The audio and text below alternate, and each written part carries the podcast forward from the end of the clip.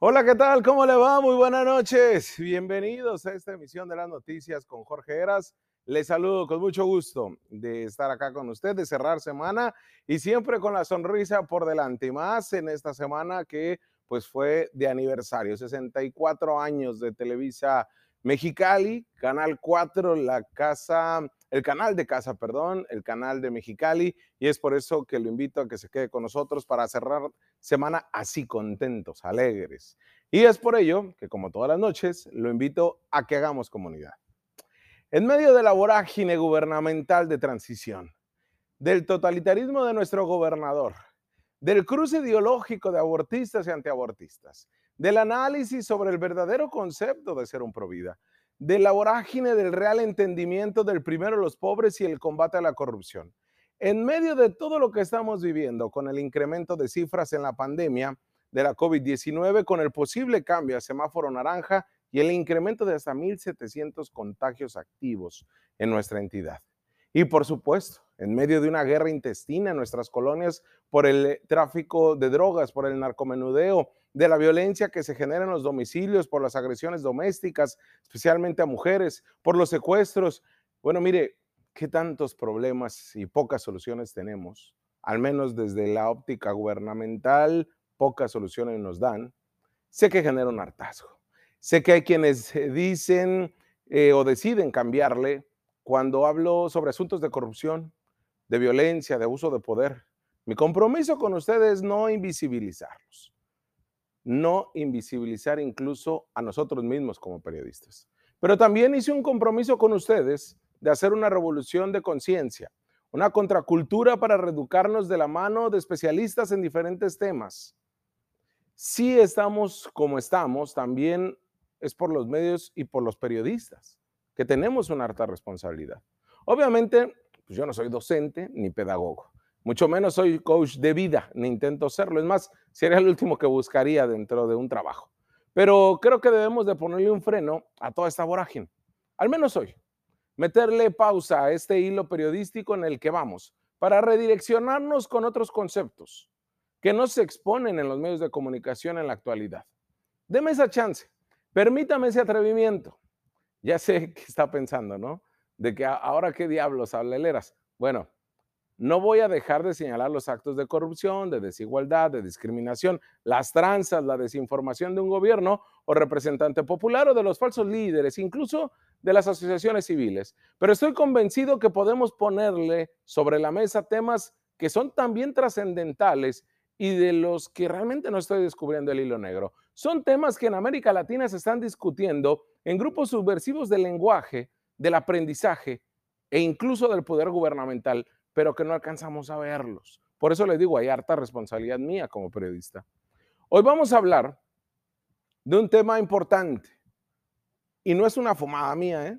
es algo de verdad que existe, que está frente a nosotros y que debemos de entenderlo como tal para partir con nuevos conceptos, esos que los gobernantes todavía no los entienden, no les llega e incluso va a durar años que los utilicen. Y por eso nosotros vamos a estar avanzados hacia ellos. Hoy vamos a hablar de las personas sentipensantes. Sí, como se escucha.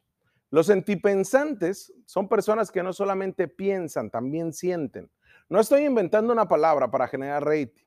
Eduardo Galeano ya lo señalaba, que el lenguaje que dice la verdad es el lenguaje sentipensante y que las mejores personas son aquellas que son capaces de pensar sintiendo y sentir pensando. No es juego de palabras, ¿eh? Pero, ¿qué pasa en nuestra baja?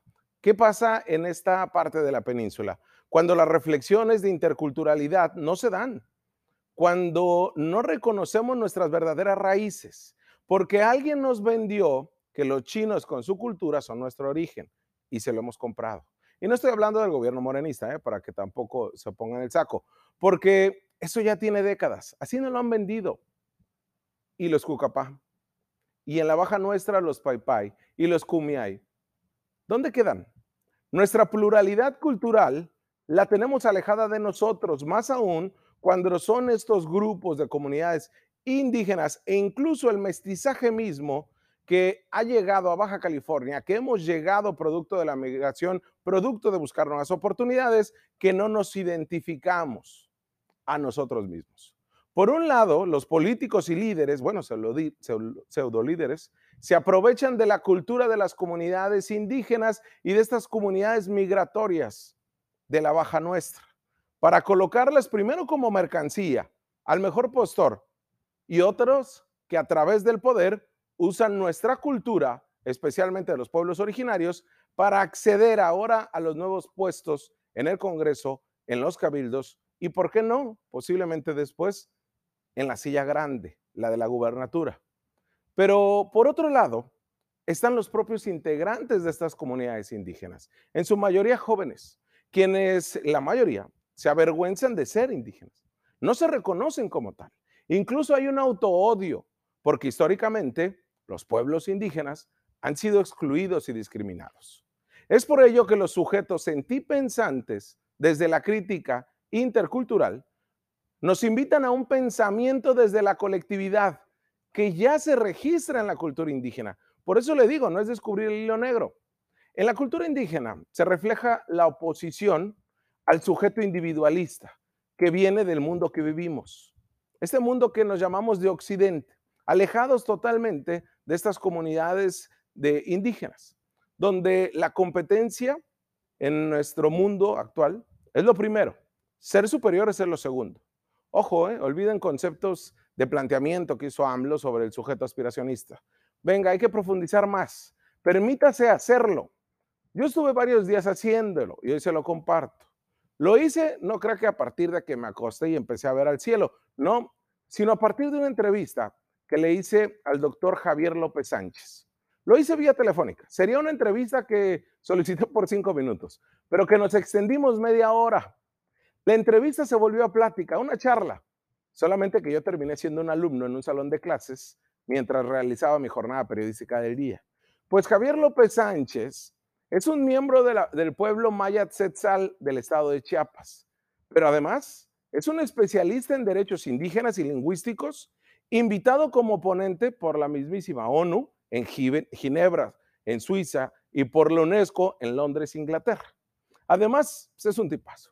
Él me señaló que desde el análisis que comparte con investigadores y antropólogos de América Latina, la colonialidad, sí, el tema de la colonia que actualmente se ha manejado tanto por este gobierno de la 4T, que dice, pues ya no nos van a reconquistar. Pues, ¿qué cree?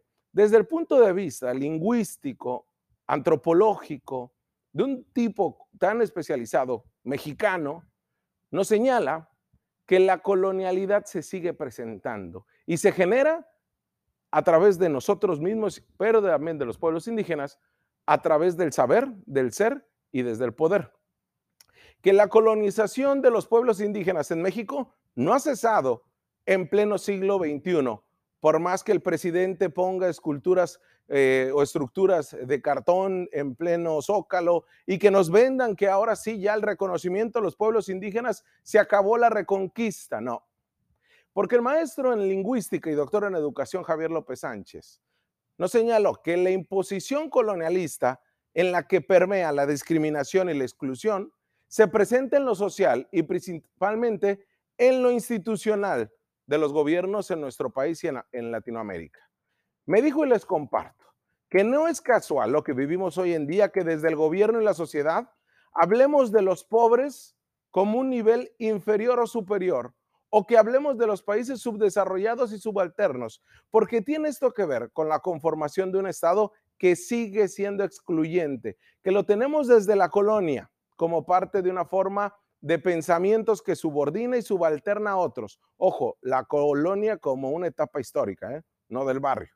Es también parte de la modernidad que le llaman los políticos neoliberalismo. Previo a su participación en el ciclo de conferencias hacia una interculturalidad crítica, organizado por la Universidad Pedagógica Nacional, el INA y la Secretaría de Cultura Federal, Javier López Sánchez ejemplificó que la manera que se colonializa, que se sigue colonializando desde las instituciones públicas, es en educación básica, por ejemplo, cuando no se reconocen las formas y pensamientos de los pueblos indígenas en un plan de estudios, ¿eh? no está planteado, o en el sector salud, donde no hay interculturalidad, porque se desvaloran todos los conocimientos de los indígenas en los tratamientos médicos y también en la impartición y procuración de justicia, donde se observa cuando persiste la desigualdad en los procesos jurídicos.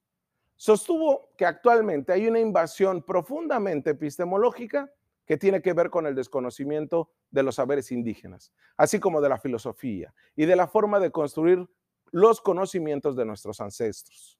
Este doctor honoris causa por la Academia Mundial de Educación y Premio Nacional a la Mejora de la Gestión Institucional 2013, vía telefónica, nos comparte que hay un replanteamiento desde el pensamiento intercultural crítico sobre lo que se debe de hacer en la búsqueda de descolonizarnos por fin, pero del pensamiento.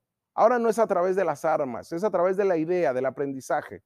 Se trata de repensarnos y de verdad siéntese, medítelo, repensarnos desde nosotros mismos, desde lo propio. ¿Quiénes somos?